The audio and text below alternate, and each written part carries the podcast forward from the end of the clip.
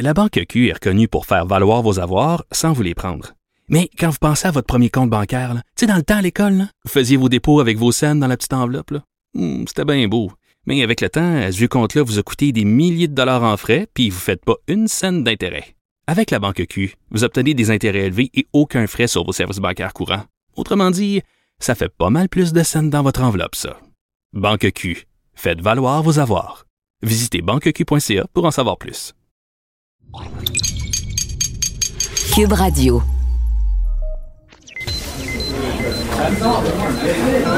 Silence! Veuillez vous lever. La cour présidée par l'honorable François-David Bernier est déclarée ouverte. Entrez dans les coulisses de la justice. Écoutez, vous serez pas jugé. Ils appellent à la barre les acteurs de l'actualité. Oui, votre honneur. Avec François-David Bernier. Avec François-David Bernier. Avocat à la barre. Cube Radio. Bonjour, bienvenue à l'émission Avocat à la barre. Vous voulez en savoir plus sur les procès d'agression sexuelle, comment ça fonctionne? Ben, restez là parce qu'à l'émission, on reçoit euh, bon, deux criminalistes éminents au, au Québec. Euh, on va parler à, René Maître René Verret, qui est, euh, le- vous connaissez cet avocat, c'était le procureur de la Couronne dans le dossier de Guy Turcotte. Euh, vous vous rappelez le médecin qui avait tué, ses deux enfants. Et il vient nous parler de, de la condamnation reconnue coupable, Michel Brûlé. Il va nous expliquer un peu pourquoi la juge ne l'aurait pas cru. Ensuite, euh, on parle à Maître, ben, plus tard l'émission, on va parler à Maître Jean-Pierre Rancourt. On va revient sur le procès criminel de Gilbert Rozon, à savoir euh, même, euh, on va demander à, Maître Rancourt qu'est-ce qu'il en pense et quel est son pronostic avec ce qu'il a vu de ce procès-là. On revient sur ce- ce- cette nouvelle de, la semaine. Il y a Martin Prudhomme qui a fait une sortie média, qui, qui est choqué, qui veut se défendre parce que on semble vouloir lui montrer la porte. On vous relate l'histoire. Il y a Maître Jean-Paul Boilly qui va en parler avec nous. Votre émission commence maintenant. Vous écoutez Avocat à la barre. On commence l'émission avec la revue de l'actualité judiciaire de la semaine. Euh, Qu'est-ce qui s'est passé cette semaine dans tout ce qui est le monde judiciaire, juridique, euh, politico-juridique, name it? Et tout ce qui est relié. à tout ce qui est relié avec Maître Boily que vous reconnaissez. Bon, Maître Boily, évidemment, cette semaine, euh, le procès de Gilbert Rozon pour viol et attentat à lapideur qui a fait beaucoup jaser. Ouais. Euh, Ben, vous y avez assisté d'ailleurs. euh, vous allez pouvoir nous en parler plus amplement parce que je sais que vous avez été euh, toute la semaine là, les quatre jours du procès pour en- entendre les témoins. Et pour LCN et TVA, on a vu vos reportages. Mais qu'est-ce que vous en pensez à, froid comme ça? Là? Effectivement, ça me brûlait les lèvres d'en parler. Merci, Maître Boily. Ah, ben, c'est un procès hein, qui, euh, qui, qui- ça date de 40 ans, cette histoire-là. oui, c'est pas d'aujourd'hui. Euh, on entend la, la, la plaignante qui est quand même qui s'explique s'exprime bien, qu'on Ouais. peut pas identifier. Euh, là, de- de la- le, le- le bout d'interrogatoire de la couronne, ça va bien, évidemment, elle compte son histoire. Et là, arrive le contre-interrogatoire. Ça va moins bien. C'est une avocate qui travaille avec Maître Poupard, euh, qui, qui était très bonne, un petit accent anglophone. Et euh, là, on se demandait si c'est une stratégie Ouais. pour, euh, vu que c'est une femme, puis vu que c'est une présumée victime. Peut-être. On fait ça, les avocats, on travaille en Ouais. équipe. Des fois, oui, on pense en stratégie. Ouais. Mais je vais, je vais vous dire euh, à Maître Boily que pff, je pense pas que c'est pas ça qui va impressionner non, juge, non, non, parce qu'elle avait, avait l'air d'avoir un bon caractère. Et euh, là, euh, contre-interrogatoire. Et là, on prend toute la déclaration policière, puis on essaie de trouver Ouais. des contradictions. Après ça, arrive le temps de. On, on se demandait si Gilbert Rozon allait témoigner. Euh, il nous l'a dit fait. aux caméras Ouais. qu'elle allait témoigner. Puis évidemment, puis là, il arrive, lui, avec une, une toute autre histoire. Ouais, c'est lui, finalement, qui s'est fait agresser a refusé ses, ses avances la veille. Le lendemain matin, au réveil, était dans sa chambre à califourchon sur lui.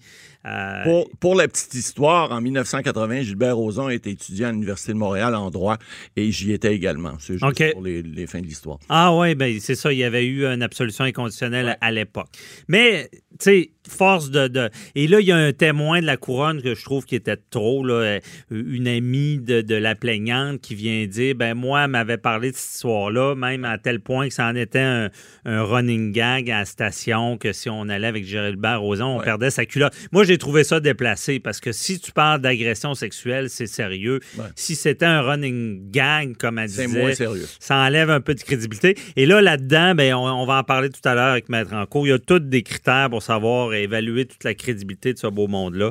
Donc, euh, À suivre avec Maître Rancourt tout à l'heure. oui, puis on va parler aussi tout à l'heure à, à Maître euh, Jean-Philippe Caron de la portion de poursuite en diffamation Ouais, au de. Roson. Ensuite, euh, la mort des deux jeunes enfants à Wendake. C'est le ministre Carman annonce une enquête sur la façon de faire de la DPJ. Euh, Qu'est-ce qui s'est passé avec la DPJ? Il y avait eu des Ouais, signalements? ben, en fait, il y a eu, il y a eu semble-t-il, des signalements dans ce dossier-là. C'est bien malheureux, là, parce que, dans le fond, il y a beaucoup de victimes, puis il y a beaucoup de victimes collatérales. Hein. Faut Ouais. pas oublier, il y a la mère de l'individu qui est accusé dans ce dossier-là, qui aurait des problèmes mentaux, semble-t-il.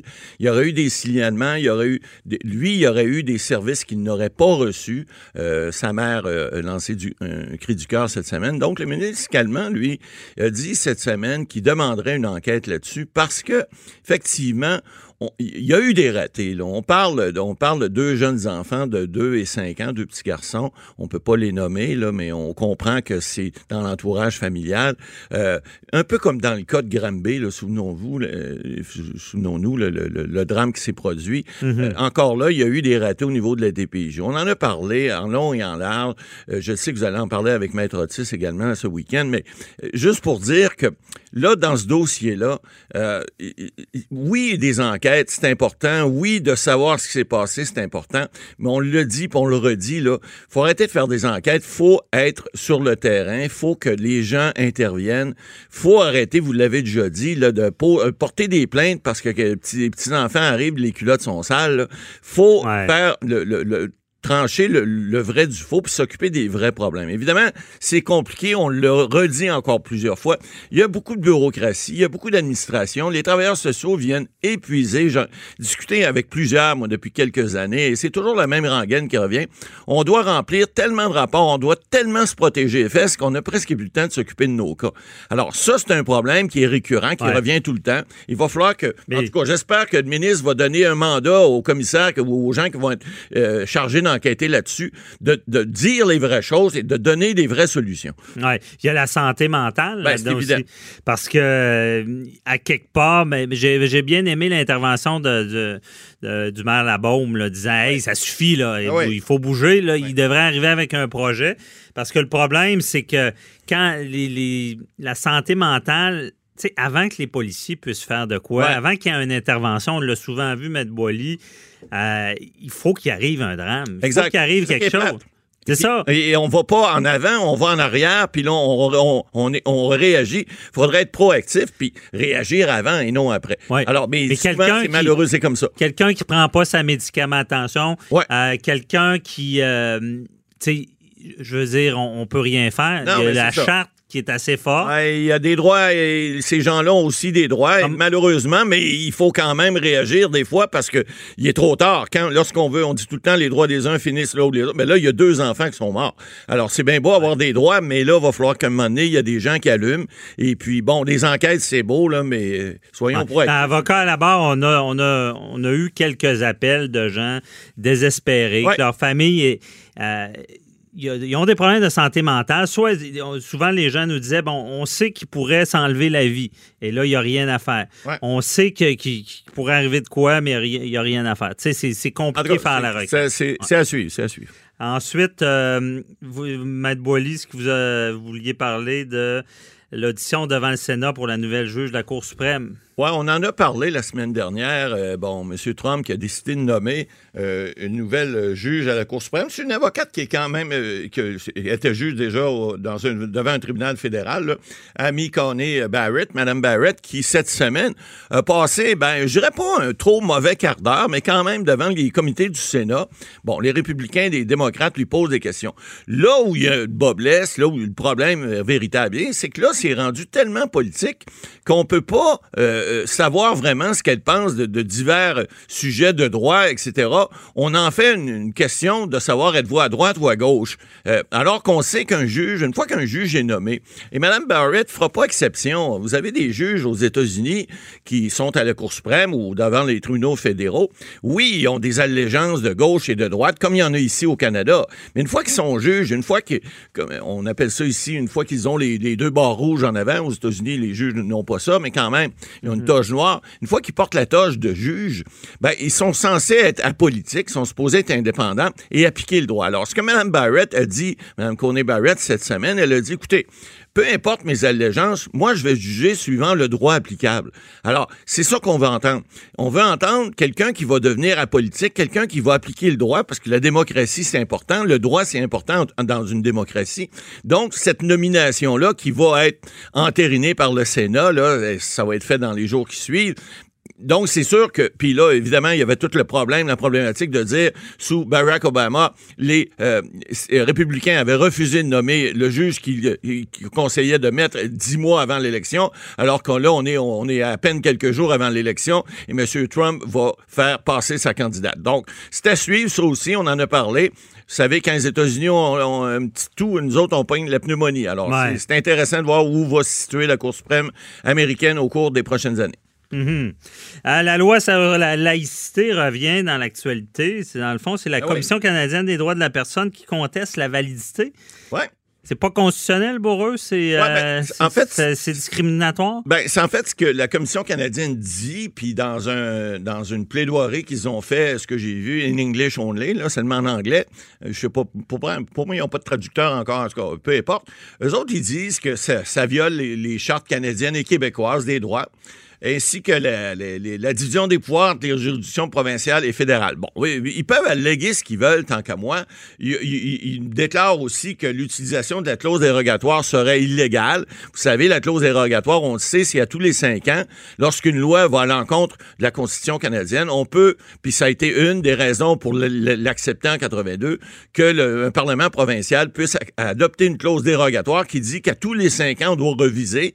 Et si, par exemple, le gouvernement change puis il décide de changer la loi au bout de cinq ans, mais il pourrait le faire. Ben, c'est, dans le fond, c'est une clause qui dit on sait qu'on brime des droits. Ouais, mais, euh, mais on c'est un passe-droit qui est donné euh, par la charte. De dire, bon, euh, pour une société libre, démocratique, fonctionnelle, euh, on, permet des fois de brimer des droits si c'est dans l'intérêt de tout le monde. Dans l'intérêt de tous. C'est ça la clause dérogatoire. Oui, puis qu'elle permet également à une nation autre, comme les, francophones non nés ou d'autres, les autochtones ou autres, pourrait dire, mais écoutez, nous, ça s'applique pas à nous pour telle, telle, telle raison, donc on utilise la clause dérogatoire. Parce que moi, je comprends pas comme pourquoi ça serait. Comment ils peuvent dire que c'est pas légal? Ben, eux autres, ils disent que ça va. Ben, évidemment, bon, là, on le sait, la loi sur la laïcité, on en a assez parlé. Bon, il y en a qui disent que ça brime la liberté de religion, ça brime les droits des gens de porter ce qu'ils veulent porter, par exemple, euh, s'ils veulent mettre le crucifix, s'ils veulent mettre le voile, etc., etc. Alors, oh, tout ça, c'est un débat qui, c'est sûr qu'il va se ramasser devant la Cour suprême, mais maintenant, est-ce que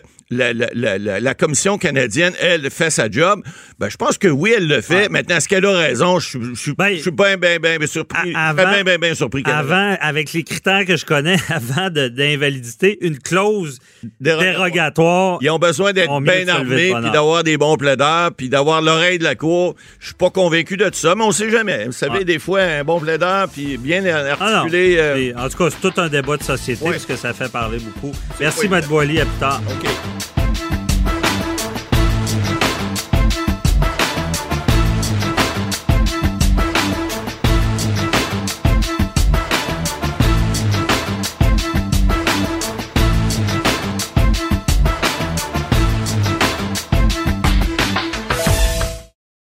La Banque Q est reconnue pour faire valoir vos avoirs sans vous les prendre.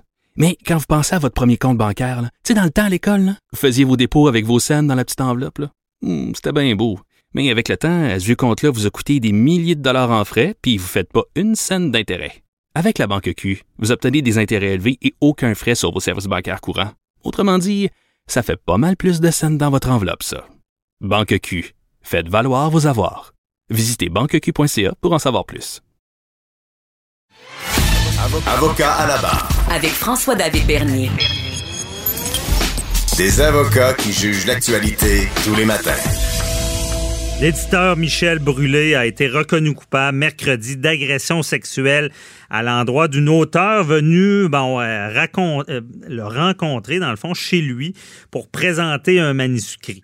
Bon, on sait, euh, c'est dans toute la foulée MeToo euh, du dossier Weinstein, qui était producteur, euh, il y a eu beaucoup de dénonciations.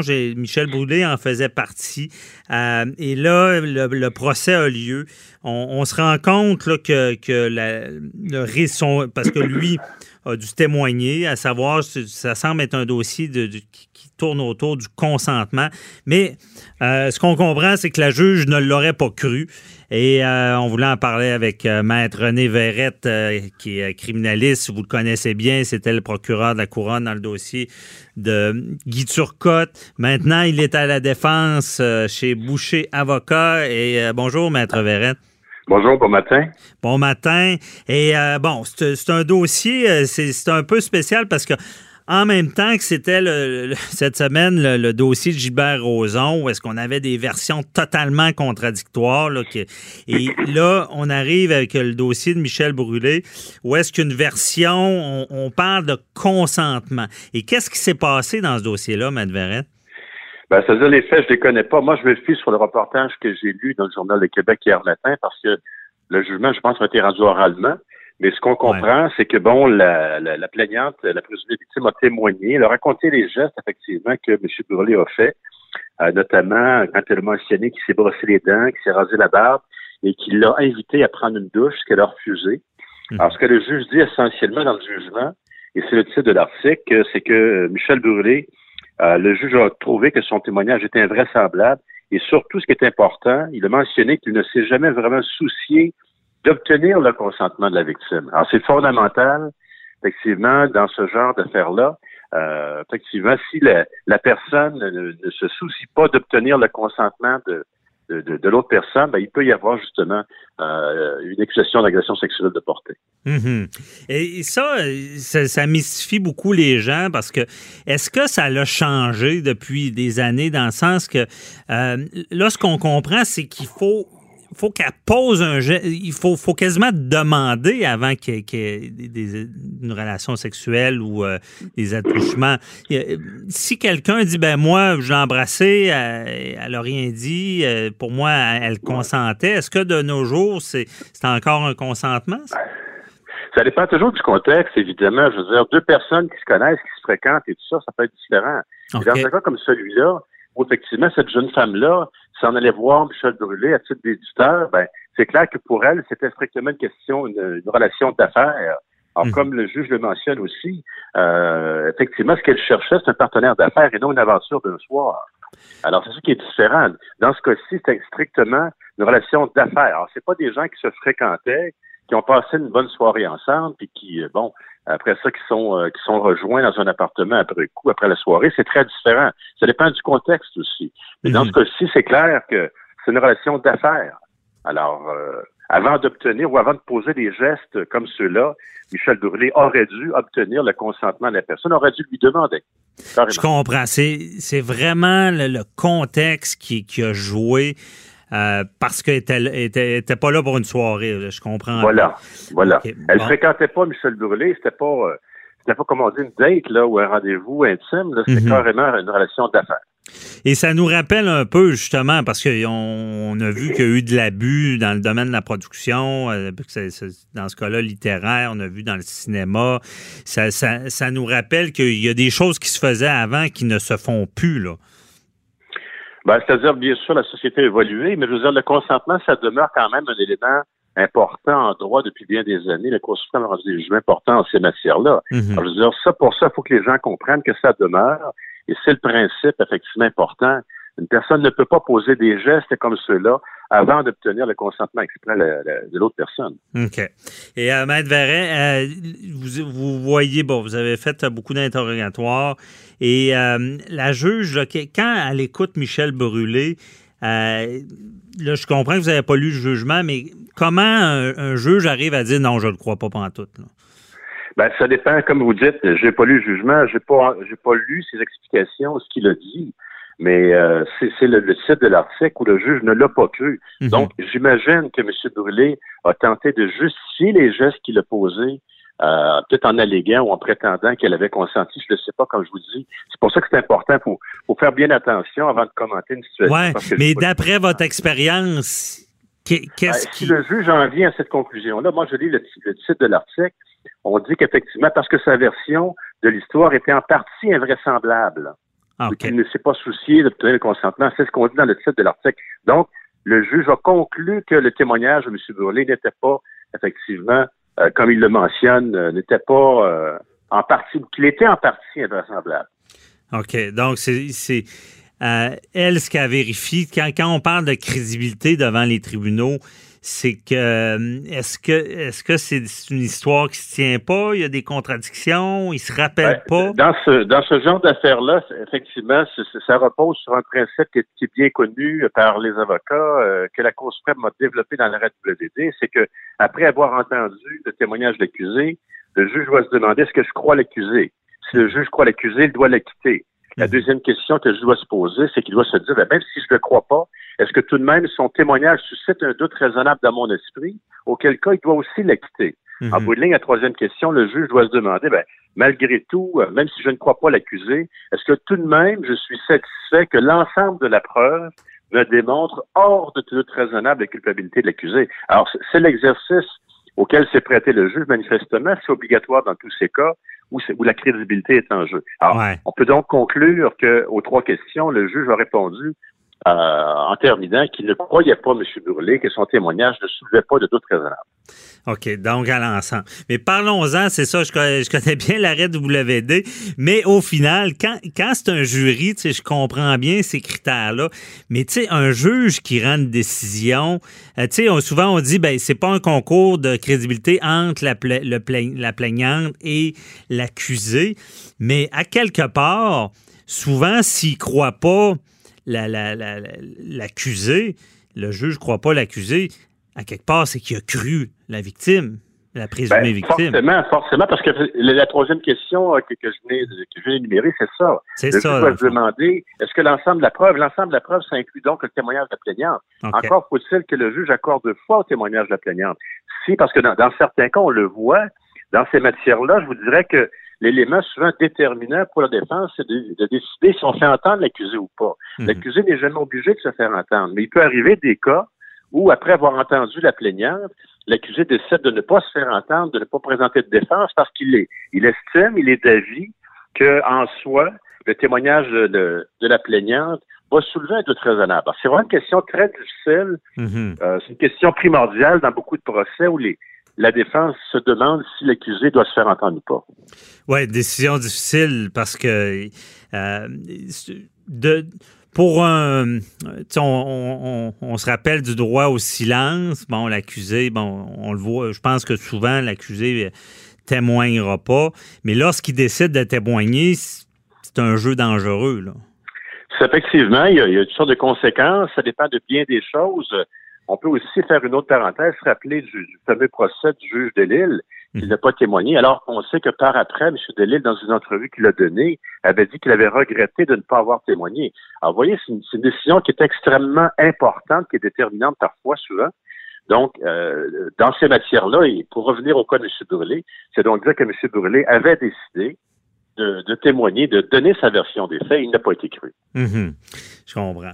Et euh, quelqu'un qui dit ben moi je comprenais pas que c'est des affaires ou je comprends pas c'est quoi le consentement, ça passe pas là. C'est euh, ben, il y a une question de logique avant tout. C'est pas une question de droit, c'est une question de logique, de logique et de gros bon sens. Euh, on, va comprendre dans la vie, effectivement, ça dépend des situations, comme je vous dis, ça dépend du contexte aussi. Mhm. Comme je vous dis, les, deux personnes qui se fréquentent ou qui vont au restaurant ensemble, qui passent une soirée, intimes ensemble, c'est différent si, si il se passe des choses par après. Mais encore là, il faut effectivement que la personne qui veut s'adonner une activité sexuelle, elle doit aussi obtenir le consentement d'autres personnes.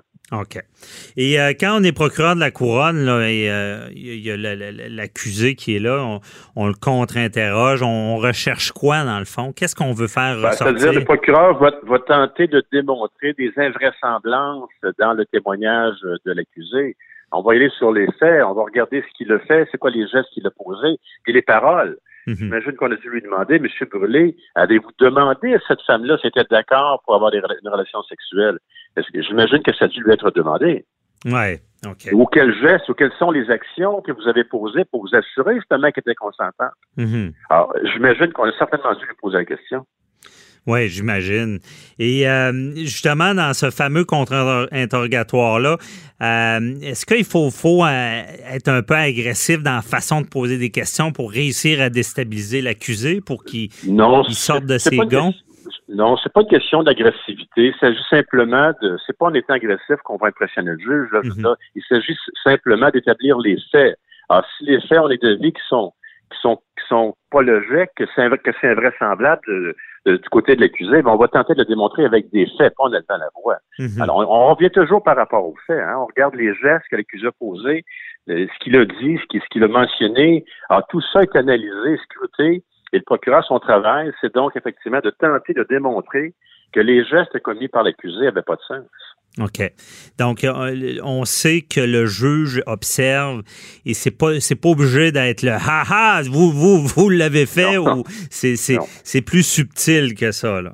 Ben, vous avez raison parce qu'effectivement, on le voit dans certains cas, le non-verbal, c'est, ça mm dit beaucoup. La façon dont les, les gens même répondent aux questions, la façon dont ils vont se comporter, leur attitude. Alors, tout ça va être considéré par le juge qui voit l'accusé, qui va analyser son, son témoignage. Ouais.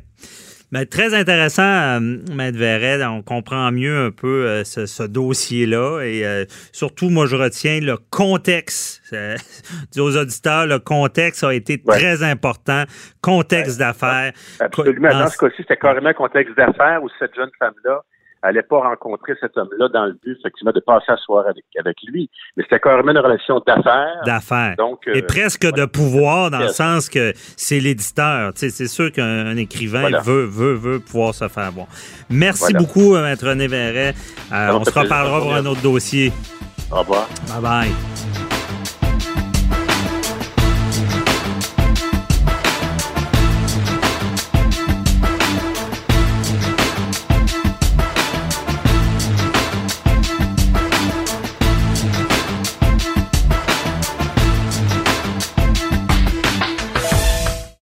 La Banque Q est reconnue pour faire valoir vos avoirs sans vous les prendre.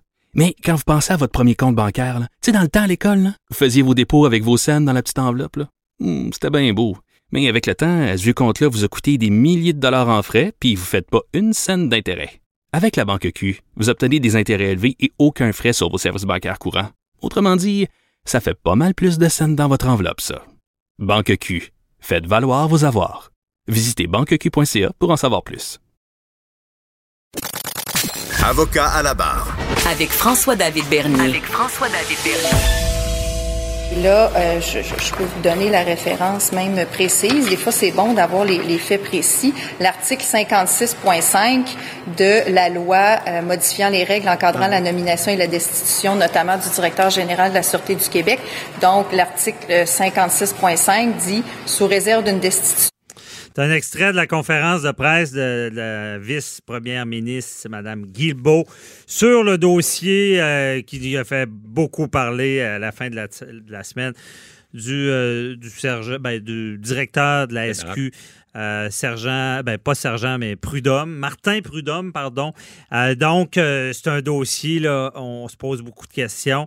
Je suis avec Maître Boily, on va en parler. Oui, ça amène beaucoup, beaucoup de, questionnements. De questionnements. Mais avant, on va rappeler la trame de Fred, de, de, Fred. De oui. Ça va coûter des frais. Fait de Martin Prudhomme. Dans le sens, bon, directeur de la Sûreté du Québec, homme, bon, il y, a des liens familiaux avec, c'est le beau fils de Robert Lafrenière, L'ancien directeur. l'ancien directeur de de l'UPAC. parce qu'il est marié à sa fille. Sa fille, exact. C'est un ami de Guy là. Oui. Vous vous rappelez l'histoire de Guy Ouellette? Il avait été Député arrêté. libéral C'est ça, arrêté par euh, l'UPAC.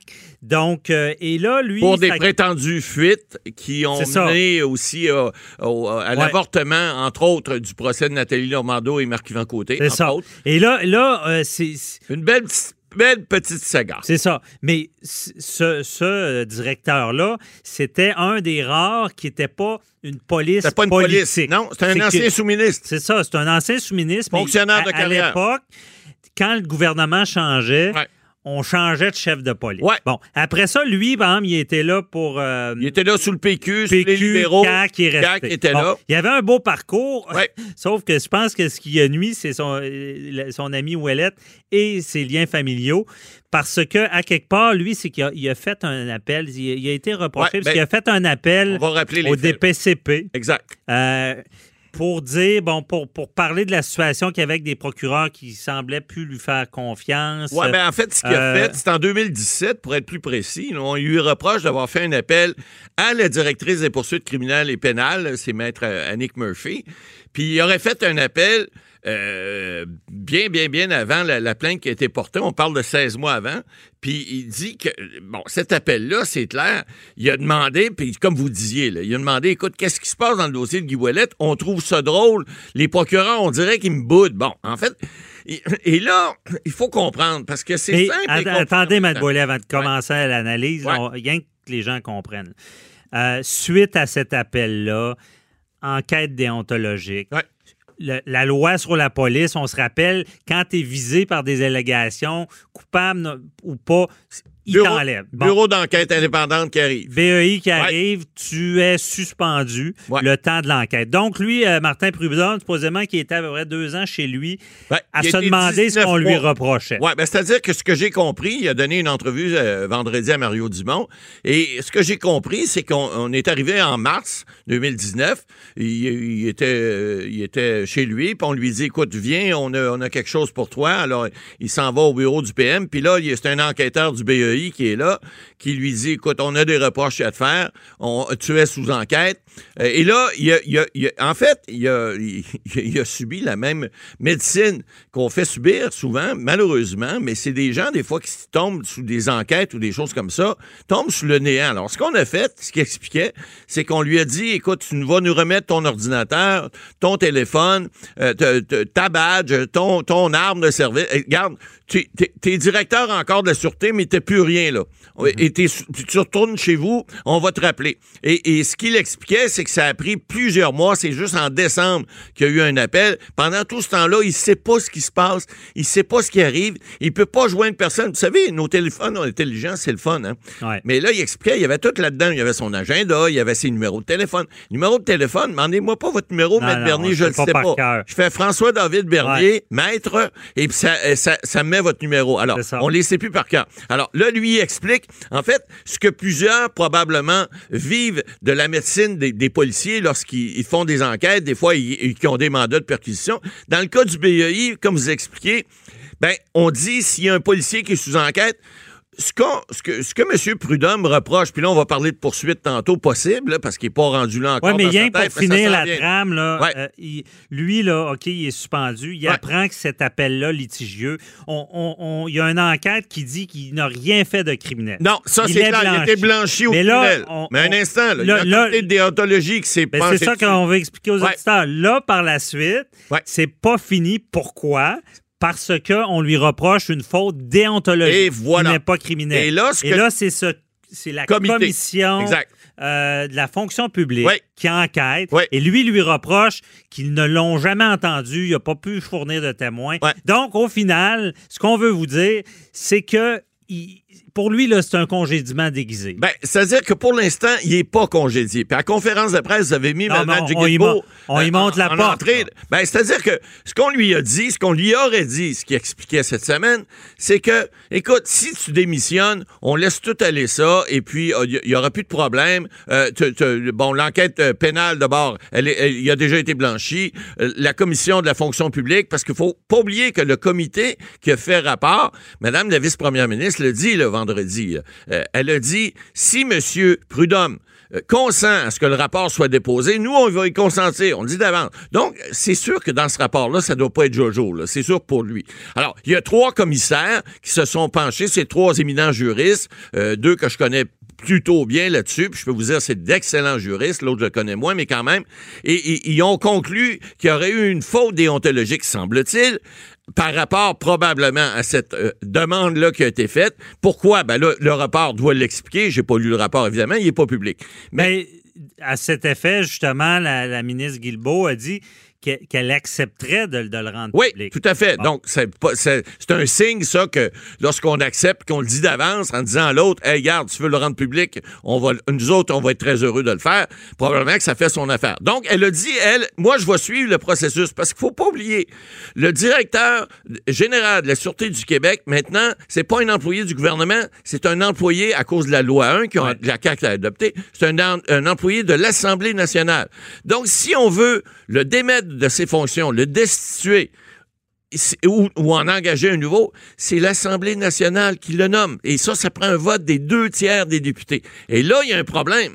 Mais pas pour le destituer. Oui, la même chose. Pour engager ou destituer, ça prend un vote des deux tiers. C'est prévu dans le règlement de l'Assemblée nationale. Et là, il y a un problème parce que, évidemment, la CAQ est majoritaire, mais un vote des deux tiers, ils n'ont pas le deux tiers des députés. Alors, il va falloir qu'un des, tiers partis qui est là, une des trois partis d'opposition... La, la, commission, le rapport de la commission, il vient rien qu'à influencer les, votes des députés? Non, c'est-à-dire que pour l'instant, le processus, c'est que là, ce que la ministre a annoncé, c'est que M. Prudhomme est toujours directeur général évidemment, sans fonction, mais avec son salaire et tout le tralala de, de la Sûreté, et que le, rapport du comité est soumis à la commission, évidemment, euh, sur la fonction publique, qui, elle, va faire une recommandation au ministre de la Justice, puis après ça, le ministre va prendre sa recommandation, puis il va le soumettre à l'Assemblée nationale. À savoir si on le dessus ben, ou on, le, laisse en propre. On le garde dessus ou on le garde pas. Mais là, il y a un problème, là. D'abord, est-ce qu'il va y avoir le vote des deux tiers? Ça, c'est une autre chose. Est-ce que les libéraux vont voter en faveur de ça? J'en doute très fort. Est-ce que le PQ va voter en, faveur de ça? Je suis pas convaincu non plus. Est-ce que les députés euh, de, de, Québec solidaire aussi? Je ne sais pas. Mais il reste une chose. Il y a un autre problème. Là, M. Prudhomme, là, il est chez lui, il est payé, il a un salaire.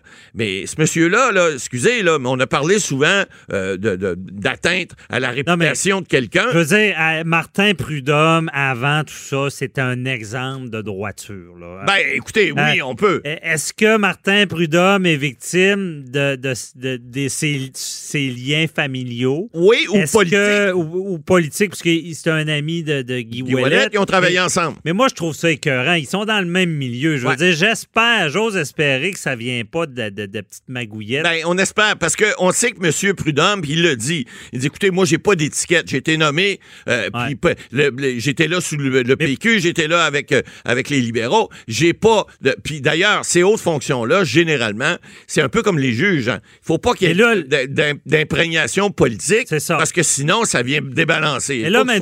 va être malin, là. Parce que, euh, tu sais, la pire insulte soit faire un policier de ce trame-là, c'est de remettre en, question son intégrité. Exact. Et là, on le fait publiquement. Oui. Lui, là, en ce moment. 52 ans, ce monsieur-là. Il va se battre. Il est en Qu'est-ce qu'il peut faire pour se battre s'il ben, monte la porte? C'est des, des procédures. C'est clair qu'il y a des procédures qui vont s'intenter. C'est de la diffamation? Ben, un, il peut avoir atteinte à sa réputation. Il peut avoir eu aussi de la diffamation, évidemment, dépendamment de ce qu'il y a dans le rapport ou, ou, ce qu'il n'y a, pas ailleurs. Mais il peut effectivement, puis là où il, y a il peut avoir, si on le destitue, si c'était le cas, ben effectivement, il peut aller réclamer euh, ce qu'on appelle un préavis de congédiement là, euh, pour congédiement illégal. Et ça, ça peut coûter cher au gouvernement. On parle peut-être d'une coupe d'années, plus la réputation, les chartes. Je veux dire, on, parle le, le, personne bout, Le bout là, de style de l'emploi, perdre son emploi. Mettez-vous dans sa peau. Je sais pas s'il y en a qui connaissent des policiers. Là. C'est, les vrais ah, polices. ils sont pas police à temps partiel. C'est, pas une job, c'est une vocation. Ce gars-là, en dedans, il ne pourra plus être policier. C'est assez sévère. Ouais, on comprend que c'est pas un policier de carrière, c'est un administrateur. On l'a nommé là. Puis, euh, Souvenez-vous, il avait été prêté aussi dans le temps parce que la ville de Montréal avait un problème, puis on l'a pris, puis on l'a envoyé euh, comme directeur par intérim de la ville pour faire du ménage. Alors, c'est un, un, un, fonctionnaire de carrière qui était fort apprécié, semble-t-il. Puis là, à 52 ans, il se, il se ramasse avec une réputation pas mal entachée, en tout cas à tout le moins.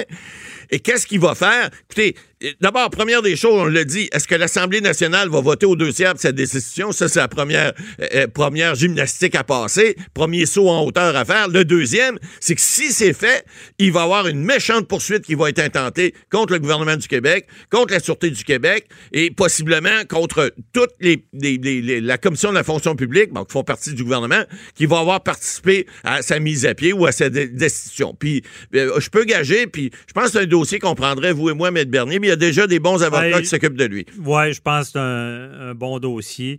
Euh, mais, je, ça va être à suivre. Je me demande qu'est-ce qui se passe à la police. On entend ben l'histoire du PAC, on a le BEI qui, qui et, là, cette histoire-là, quels sont les motifs cachés en arrière de et ça? On le sait pas. Mais pour l'instant, ça me semble bien mince, mais il y a peut-être d'autres choses. on ne peut jamais juger tant que c'est pas. Euh... Maître Boily, qu'il va accepter que ça soit public, ce rapport-là? Je ne sais pas. Ça serait bien qu'il le fasse. Maintenant, je m'attends pas à que ce soit quelque chose qu'il le, ben, le discute. Ça doit être quelque chose qui doit être compromettant pour lui. Il l'a dans les mains ben, depuis le mois de juin, ce rapport-là. C'est peut-être la seule manière de se blancher. Ben, on verra. On verra. Merci, M. Boily.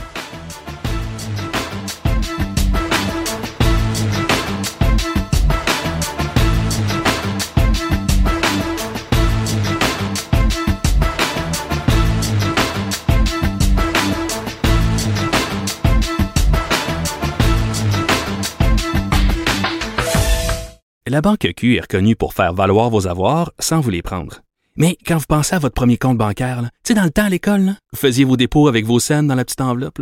Hmm, c'était bien beau. Mais avec le temps, à ce compte-là vous a coûté des milliers de dollars en frais, puis vous ne faites pas une scène d'intérêt. Avec la banque Q, vous obtenez des intérêts élevés et aucun frais sur vos services bancaires courants. Autrement dit, ça fait pas mal plus de scènes dans votre enveloppe, ça. Banque Q, faites valoir vos avoirs. Visitez banqueq.ca pour en savoir plus. Avocat à la barre. Avec François-David Bernier. Des avocats qui jugent l'actualité tous les matins. Procès criminel de Gilbert Rozon cette semaine euh, pour euh, attentat à la pudeur, viol, les accusations de l'époque. Euh, c'est un procès que j'ai suivi et je voulais en parler avec un criminaliste chevronné qu'on connaît au Québec, maître Jean-Pierre Rancourt qui est avec nous. Bonjour. Bonjour à vous. Euh, Maître Rancourt, bon, on a besoin de vos lumières. On veut comprendre euh, ce procès-là que vous avez suivi. Euh, OK, on va commencer euh, par le début. Là, dans le fond, il y a deux, deux accusations. On parle de viol. Viol, ça n'existe plus. C'est ceux de l'époque, là. C'est des accusations de l'époque. Oui, c'est ça. Le viol, mais ça correspond aujourd'hui à l'agression sexuelle. Mhm. il, y a, différents types d'agressions sexuelles. Il y a le, toucher, par exemple, jusqu'à la pénétration, qui est le plus grave, qui équivaut mhm. au viol de l'époque. OK. Et l'attentat à la pudeur, là, les gens se disent, c'est quoi ça? Ben, c'est un, aujourd'hui une agression sexuelle simple, par exemple. Toucher à quelqu'un, où vous exhibez à l'époque euh, quelqu'un qui s'exhibait pouvait atteindre la pudeur des autres en, public. Mais normalement, c'était un, simple toucher à une fesse ou un sein ou euh, autre. Donc, dans, le cas de Roson, on sait qu'il y a deux événements. Il y a l'événement de la, veille devant le feu de foyer où est-ce qu'il aurait essayé de, mettre sa main à sa petite culotte, à sa brassière. Ça, ça serait l'attentat à la pudeur. Et le lendemain matin, où est-ce que la plaignante disait que Gilbert Roson s'était retrouvé sur lui là, ça serait le viol en quelque sorte. Absolument. Et je peux vous dire que le procès s'est déroulé assez rapidement. Là. Mhm. Parce que quand on parle de, procès comme ça, souvent, ça s'éternise, euh, soit les interrogatoires, soit les comptes interrogatoires. Dans ce cas-là, le compte interrogatoire de la présumée victime a été fait avec tact, je pense. On a été chercher les points qu'on avait besoin, mais on ne s'est pas éternisé parce que, comme je le dis toujours et que je dis à mes clients, il faut faire attention. Si, par exemple, euh, vous comptez interroger trop longtemps une victime ou l'accusé mm-hmm. et que vous lui permettez d'augmenter sa crédibilité, ben c'est pas bon. Alors ça, les avocats chevronnés savent ça. Et vont arrêter au bon moment pour ne pas euh, augmenter la crédibilité soit de l'accusé. Dans le cas de l'accusé, on a vu que Maître Ménard l'a arrêté assez rapidement. Il a posé des questions, mais quand il a vu qu'il ne pouvait pas passer à travers, Mhm. il, a, décidé d'arrêter parce que sans ça, il a augmenté sa crédibilité. Ben oui, c'est ça. On va en parler. Oui, euh, des, des, fois, comme on dit, un avocat ne pose pas une, une question s'il ne sait pas la réponse. Puis moi, je, l'ai déjà dit dans des dossiers. Des fois, l'avocat de, la défense ou à l'opposé fait un meilleur job que nous-mêmes parce qu'en étant contre-interrogatoire, il, donne la, possibilité à la personne interrogée de se faire valoir plus facilement. Donc oui, jeu dangereux. Et bien là, on va décortiquer ça un peu. Mettons le contre-interrogatoire de, de, la défense, on mettait beaucoup l'accent sur, euh, euh, euh, la date de l'événement. En quoi la date que, ça se soit passé, parce que la plaignante semble dire que c'était durant l'été, et M. Roson dit que c'est à l'automne. Qu'est-ce que ça peut jouer dans le dossier que ça ne soit pas la même date? Ça change absolument rien. La défense essayait un petit peu de miner la crédibilité en disant vous vous souvenez de l'événement, vous vous souvenez pas de la date euh, du mois, par exemple, ou ces choses-là. Mhm. Alors, euh, c'était un essai, mais ça n'a pas donné grand-chose, donc ça change rien. Euh, la juge est, bien au fait qu'il y a eu des événements qui sont produits, que ce soit en septembre, en octobre ou au mois d'août, mhm. il y a eu des événements, les deux l'admettent. Parce que ça fait 40 ans aussi, les deux l'admettent. Euh, donc, c'est, c'est, pas le c'est pas le poteau rose, c'est plus jouer sa crédibilité si c'était pas la bonne date. OK, on comprend. on, s'essayait, mais ça n'a pas réussi. OK. Et là, on voyait aussi en contre-interrogatoire, oui, qui était quand même était assez poli, mais euh, on voyait qu'elle essayait euh, de faire dire à, la plaignante qu'elle semblait ne jamais avoir signifié son refus. le, matin, elle dit que elle faisait dire que la plaignante disait ben finalement j'avais dit non la veille, je me suis laissé faire. Ça, en quoi ça peut jouer dans le dossier? Euh, le consentement? Parce qu'on sait que c'est des versions totalement contradictoires. Est-ce qu'il essaie de miner la crédibilité sur le consentement? Ben, le consentement dans ce procès-là ne sera pas tellement important parce que c'est une version versus l'autre. Elle, euh, même si elle n'a pas dit non le matin, euh, c'était clair qu'elle ne consentait pas, si on se fait à sa version à elle, c'était clair qu'elle ne consentait pas. Et aujourd'hui, la Cour suprême nous dit comment faire. Il faut que euh, la, la, la, victime euh, qui ait un consentement clair pour l'accusé. Il ne faut pas que l'accusé se ferme les yeux du wishful blindness et dise ben, je pensais qu'elle voulait. C'est plus comme ça, comme c'était comme il y a 30 ans. OK, bien ça, c'est intéressant. À l'époque, c'était pas le consentement était pas aussi bien défini que maintenant. Maintenant, quelqu'un qui s'aveugle volontairement, euh, la fille ou le gars est totalement ivre et du bah, elle m'a pas dit non, ça marche plus, ça. Non, non, ça marche plus. Ça marchait il y a 30 ans. J'ai fait beaucoup de procès de viol devant juré.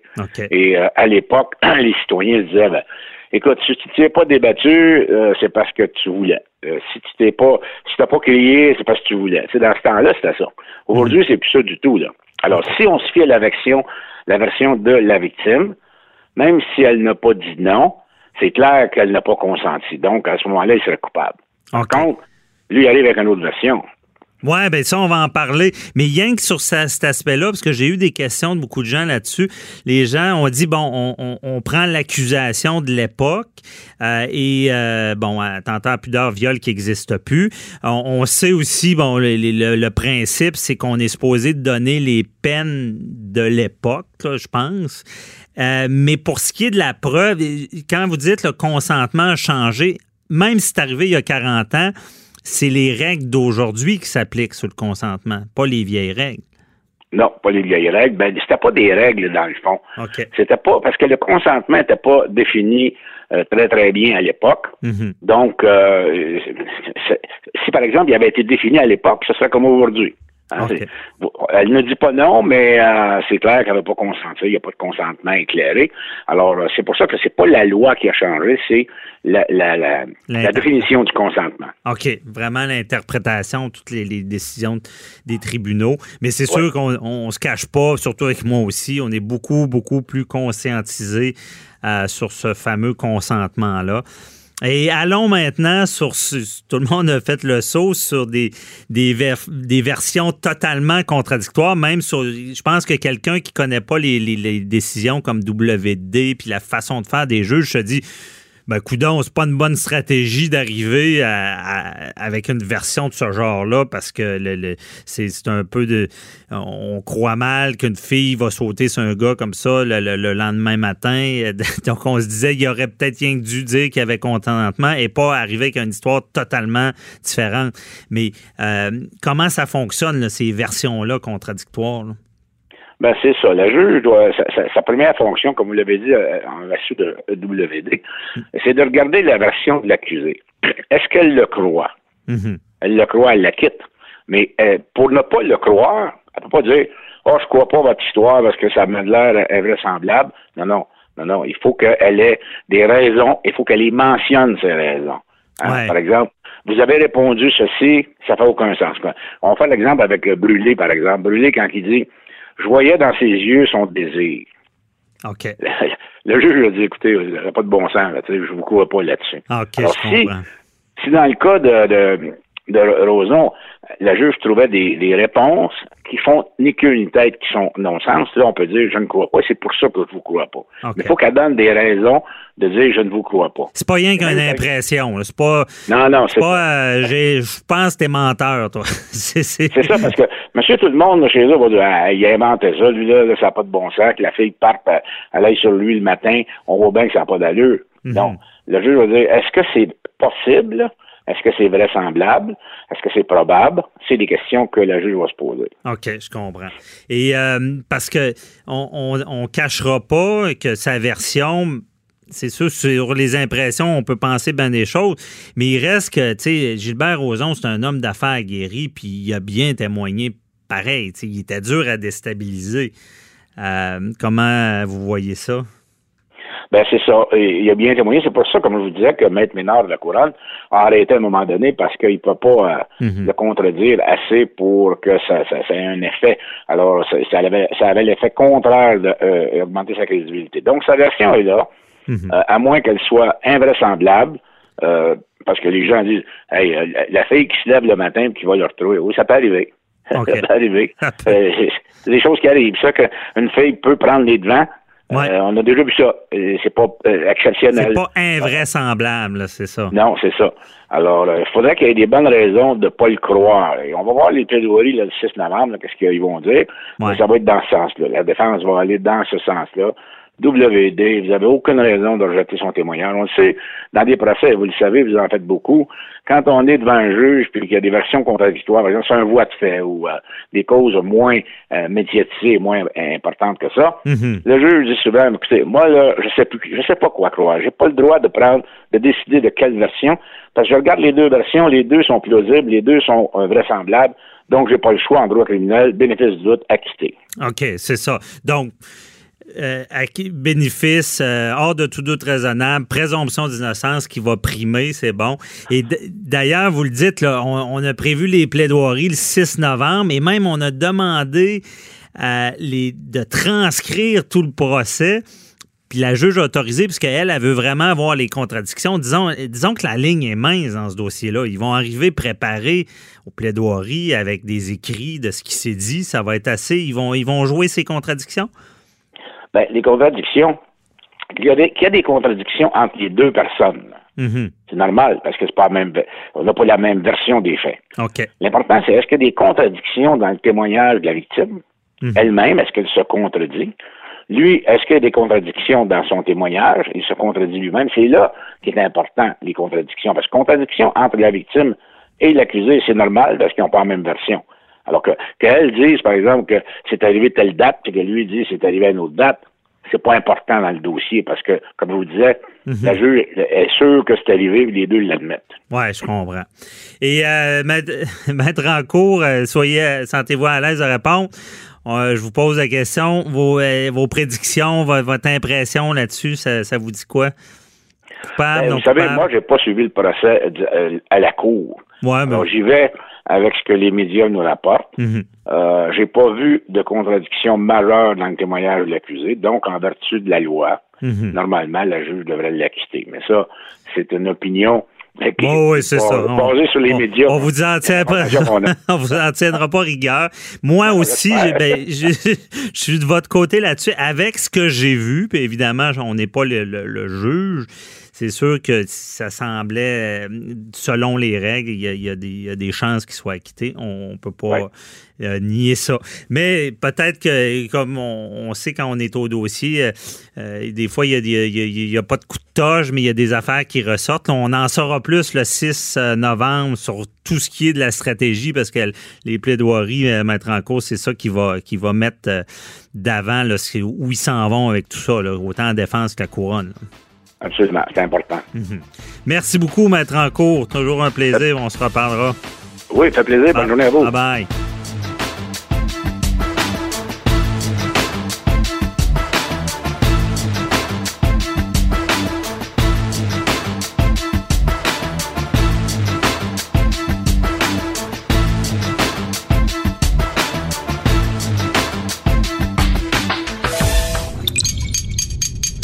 Cube Radio.